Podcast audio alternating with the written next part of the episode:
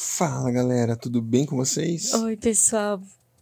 Sejam muito bem-vindos a mais um dia da nossa leitura bíblica em um ano. Glória a Deus. Hoje nós vamos concluir o livro de Levítico, lendo Levítico 27. Nossa, tô muito feliz. Mais um livro concluído. Também nós vamos ler Números capítulo 1 e Lucas capítulo 15. Então, Levítico 27, Números 1 e Lucas 15. Hoje é o terceiro dia da nossa nona semana da leitura bíblica e nós vamos continuar então, conforme eu acabei de dizer. O que, que eu falei? Levítico o quê? 27, Números 1 e Lucas 15. Glória a Deus. Deus, obrigado por mais um dia na sua presença. Obrigada, Nós queremos Paizinho. viver a nossa vida aos teus pés. Sabemos, Deus, que os seus pés, Jesus, é, é o melhor lugar que a gente pode estar. E é ali que nós queremos estar, Senhor. Que a tua palavra penetre no nosso coração, para que a gente tenha percepção daquilo que o Senhor tem para as nossas vidas. Deus, abre Aleluia. os nossos olhos para a gente compreender qual é a boa, perfeita e agradável vontade de Deus. Em nome de Jesus. Amém. Amém. Levítico 27. O resgate do que pertence ao Senhor. Disse também o Senhor a Moisés: Diga o seguinte aos israelitas: Se alguém fizer um voto especial, dedicando pessoas ao Senhor, faça-o conforme o devido valor. Atribua aos homens entre 20 e 60 anos o valor de 600 gramas de prata, com base no peso padrão do santuário. E se for mulher, atribui-lhe o valor de 360 gramas. Se for alguém que tenha entre 5 e 25, 20 anos, atribua aos homens o valor de 240 gramas e às mulheres o valor de 120 gramas. Se for alguém que tenha entre um mês e cinco anos de idade, atribua aos meninos o valor de 60 gramas de prata e às meninas o valor de 36 gramas de prata. Se for alguém que tenha de 60 anos para cima, atribua aos homens o valor de 180 gramas e às mulheres o valor de 120 gramas. E se quem o fizer o voto for pobre demais para pagar o valor especificado, deverá ser apresentado ao sacerdote, que estabelecerá o valor de acordo com as possibilidades do homem que fez o voto. Se o que ele prometeu, mediante voto, for um animal aceitável como oferta ao Senhor, um animal assim dado ao Senhor torna-se santo, e ele não poderá trocá-lo nem substituir um animal ruim por um bom, e nem um animal bom por um ruim. Caso troque um animal por outro, tanto o substituto quanto o substituído se tornarão santos. Se o que ele prometeu mediante voto for um animal impuro, não aceitável como oferta ao Senhor, o animal será apresentado ao sacerdote, que o avaliará por suas qualidades. A avaliação do sacerdote determinará o valor do animal. Se o dono desejar resgatar o animal, terá que acrescentar um quinto ao seu valor. Se um homem consagrar a sua casa ao Senhor, o sacerdote avaliará a casa por suas qualidades. A avaliação do sacerdote determinará o valor da casa. Se o homem que consagrar a sua casa quiser resgatá-la, terá que acrescentar um quinto ao seu valor, e a casa voltará a ser sua. Se um homem consagrar ao Senhor parte das terras da sua família, sua avaliação será de acordo com a semeadura 600 gramas de prata para cada barril, de semente de cevada. Se consagrar a sua terra durante o ano do jubileu, o valor será integral. Mas se a consagrar depois do jubileu, o sacerdote calculará o valor de acordo com o número de anos que faltar para o ano do jubileu seguinte, e o valor será reduzido. Se o homem que consagrar a sua terra desejar resgatá-la, terá que acrescentar um quinto ao seu valor, e a terra voltará a ser sua. Mas se não a resgatar, ou se tiver vendido, não poderá mais ser resgatada. Quando a, terra for liberada no jubileu, será santa, consagrada ao Senhor e se tornará propriedade dos sacerdotes. Se um homem consagrar ao Senhor terras que tenha comprado, terras que não fazem parte da propriedade da sua família, o sacerdote determinará o valor de acordo com o tempo que falta para o ano do jubileu. O homem pagará o valor no mesmo dia, consagrando-o ao Senhor. No ano do jubileu, as terras são devolvidas àquele a quem ele as comprou. Todos os valores serão calculados com base no peso padrão do santuário, que são 12 gramas. Ninguém poderá consagrar a primeira cria de um animal, pois já pertence ao Senhor. Seja cria de vaca, seja de cabra, seja de ovelha, pertence ao Senhor. Mas se for a cria de um animal impuro, poderá resgatá-la pelo valor estabelecido, acrescentando um quinto a esse valor. Se não for resgatada, será vendida pelo valor estabelecido.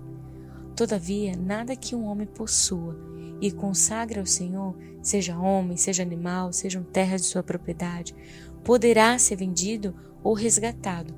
Todas as coisas assim consagradas são santíssimas ao Senhor. Nenhuma pessoa consagrada para destruição poderá ser resgatada, terá que ser executada. Todos os dízimos da terra, seja de cereais, seja das frutas, pertencem ao Senhor, são consagrados ao Senhor se um homem desejar resgatar parte do seu dízimo, terá que acrescentar um quinto ao seu valor. O dízimo dos seus rebanhos, uma de cada dez animais que passem debaixo da vara do pastor, será consagrado ao Senhor. O dono não poderá retirar os bons dentre os ruins e nem fazer qualquer troca. Se fizer alguma troca, tanto o animal quanto o substituto se tornarão consagrados e não poderão ser resgatados. São esses os mandamentos que o Senhor ordenou a Moisés no Monte Sinai para os israelitas.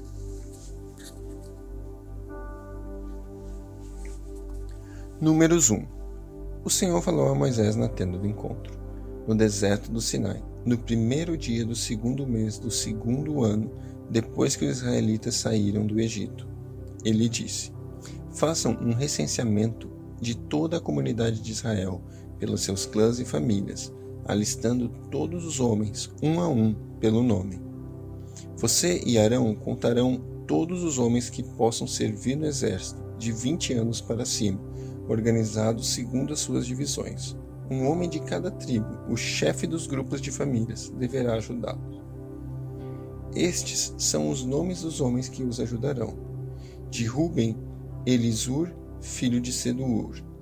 De Simeão, Selumiel, filho de Zurizadai. De Judá, Naasson, filho de Aminadab. De Sacar, Natanael, filho de Zuar. De Zebulon, Eliabe, filho de Elon. Dos filhos de José, de Efraim, Elisama, filho de Amiúde. De Manassés, Gamaliel, filho de Pedazur. De Benjamim, Abidã, filho de Gideone, de Dan, Aisser, filho de Amissadai, de Aser, Pagiel, filho de Ocã, de Gade, Eliasaf, filho de Deuel, de Naphtali, Airá, filho de Anã. Foram esses os escolhidos da comunidade, líderes das tribos dos antepassados, chefes dos clãs de Israel. Moisés e Arão reuniram os homens nomeados e convocaram toda a comunidade no primeiro dia do segundo mês. Os homens de vinte anos para cima escreveram-se conforme seus clãs e as suas famílias, um a um pelo nome, conforme o Senhor tinha ordenado a Moisés. Assim, ele os contou no deserto do Sinai na seguinte ordem: Dos descendentes de Ruben, filho mais velho de Israel, todos os homens de vinte anos para cima que podiam servir ao exército foram relacionados, cada um pelo seu nome, de acordo com os registros dos seus clãs e famílias.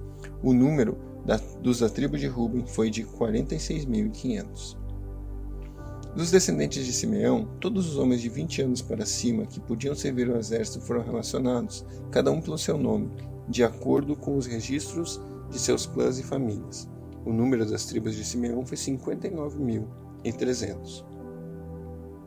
Dos descendentes de Gade, o número foi de 45.650. Dos descendentes de Judá, 74.600.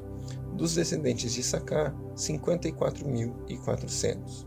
Dos descendentes de Jebulon, 57.400. Dos filhos de José, 40.500, dos filhos de Manassés, 32.200, dos descendentes de Benjamim, 35.400, dos descendentes de Dan, 62.700, os descendentes de Assé, 41.500, dos descendentes de Naphtali, foram 53.400. Esses foram os homens contados por Moisés e por Arão e pelos doze líderes de Israel, cada um representando a sua família. Todos os israelitas de 20 anos para cima que podiam servir o exército foram contados de acordo com suas famílias, e o número total foi de 603.550 homens. As famílias da tribo de Levi, porém, não foram contadas juntamente com as outras, pois o Senhor tinha dito a Moisés: Não faça o recenseamento da tribo de Levi, nem a relacione entre, as demais, entre os demais israelitas. Em vez disso, designe os levitas como responsáveis pelo tabernáculo que guarda as tábuas da aliança, por todos os seus utensílios e por tudo que pertence a ele. Eles transportarão o tabernáculo e todos os seus utensílios, cuidarão dele e acompanharão ao seu redor. Sempre que o tabernáculo tiver de ser removido, os levitas o, desmontarão, e sempre que tiver de ser armado, eles o farão. Qualquer pessoa não autorizada que se aproximar do tabernáculo terá que ser executado. Os israelitas armarão as suas tendas organizadas segundo as suas divisões, cada um em seu próprio acampamento e junto à sua bandeira. Os levitas, porém, armarão as suas tendas ao redor do tabernáculo que guarda as tábuas da aliança para que a ira divina não caia sobre a comunidade de Israel. Os levitas terão a responsabilidade de cuidar do tabernáculo que guarda as tábuas da aliança.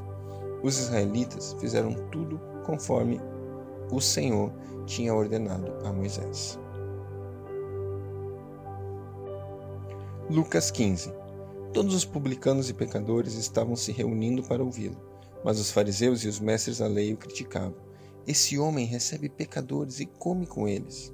Então Jesus contou essa parábola. Qual é de vocês que, possuindo cem ovelhas e perdendo uma, não deixa as noventa e nove no campo e vai atrás da ovelha perdida até encontrá-la? E quando a encontra, coloca alegremente nos ombros e vai para casa. Ao chegar, reúne seus amigos e vizinhos e dizem: Alegrem-se comigo, pois encontrei a minha ovelha perdida. Eu digo que, da mesma forma, haverá mais alegria no céu por um pecador que se arrepende do que por 99 justos que não precisam arrepender-se. Ou qual é a mulher que, possuindo dez dracmas e perdendo uma delas, não acende uma candeia, varre a casa e procura atentamente até encontrá-la? E quando encontra, reúne as amigas e vizinhas e diz: Alegrem-se comigo, pois encontrei a minha moeda perdida. Eu digo que, da mesma forma, há alegria na presença dos anjos de Deus por um pecador que se arrepende. Jesus continuou: Um homem tinha dois filhos. O mais novo disse a seu pai: Pai, eu quero a minha parte da herança. Assim, ele repartiu a propriedade entre eles. Não muito tempo depois, o filho mais novo reuniu tudo o que tinha e foi para uma região distante. E lá desperdiçou seus bens vivendo irresponsavelmente. Depois de ter gasto tudo, houve uma grande fome em toda a região e ele começou a passar necessidade. Por isso, foi empregar-se com um dos cidadãos daquela região, que o mandou para seu campo a fim de cuidar de porcos. Ele desejava encher o estômago com as vagens e alfarrobas que os porcos comiam, mas ninguém lhe dava nada. Caindo em si, ele disse: Quantos empregados do meu pai têm comida de sobra, e eu aqui morrendo de fome? Eu me porei a caminho e voltarei para meu pai e lhe direi: Pai, pequei contra o céu e contra ti, não sou mais digno de ser chamado seu filho. Trata-me como um dos seus empregados. A seguir, levantou-se e foi para seu pai. Estando ele ainda longe, o seu pai o viu, cheio de compaixão, e correu para seu filho, o abraçou e o beijou, e o filho disse: Pai, eu peguei contra o céu e contra ti, não sou mais digno de ser chamado teu filho. Mas o pai disse a seus servos: Depressa, tragam a melhor roupa e vistam ele. Coloquem um anel em seu dedo e um calçado em seus pés. Tragam um novilho gordo e matem-no. Vamos fazer uma festa e alegrar-nos, pois esse meu filho estava morto e voltou à vida, estava perdido e foi achado. E começaram a festejar o seu regresso. Enquanto isso, o filho mais velho estava no campo. Quando se aproximou da casa, ouviu a música e a dança. Então chamou um dos servos e lhe perguntou o que estava acontecendo. Este lhe respondeu: Seu irmão voltou e seu pai matou um novilho gordo porque recebeu de volta são e salvo. O filho mais velho encheu-se de ira e não quis entrar. Então o pai saiu e insistiu com ele. Mas ele respondeu a seu pai: Olha, todos esses anos tenho trabalhado como um escravo a teu serviço e nunca desobedeci às tuas ordens. Mas tu nunca me deste nenhum cabrito para eu festejar com meus amigos. Mas quando volta para casa esse teu filho que esbanjou teus bens com prostitutas, matas o novilho gordo para ele. Disse o pai: Meu filho, você está sempre comigo, e tudo o que tenho é teu. Mas nós tínhamos que celebrar a volta desse seu irmão e alegrar-nos porque ele estava morto e voltou à vida. Estava perdido, mas foi achado. Uau, esse é um dos textos mais clássicos, é um dos textos mais falados, talvez, da palavra de Deus quando fala a respeito do filho pródigo. existe um fato muito interessante nessa história que eu não sei se você já se perguntou, mas o que significa a palavra pródigo? A palavra pródigo tem muito a ver com alguém que é generoso, alguém que dá além da medida. E ali a gente vê muito isso acontecendo em relação ao filho que deu além da medida, né? ele gastou além daquilo que ele podia, ele esbanjou, ele foi extravagante na sua doação. Mas